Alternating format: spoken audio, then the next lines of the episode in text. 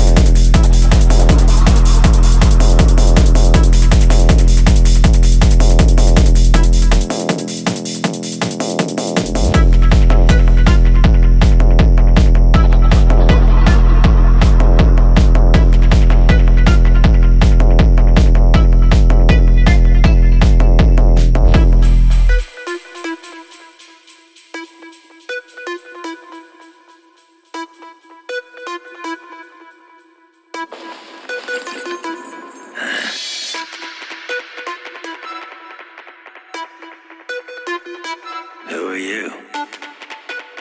I've been looking for you. I want to hear your story.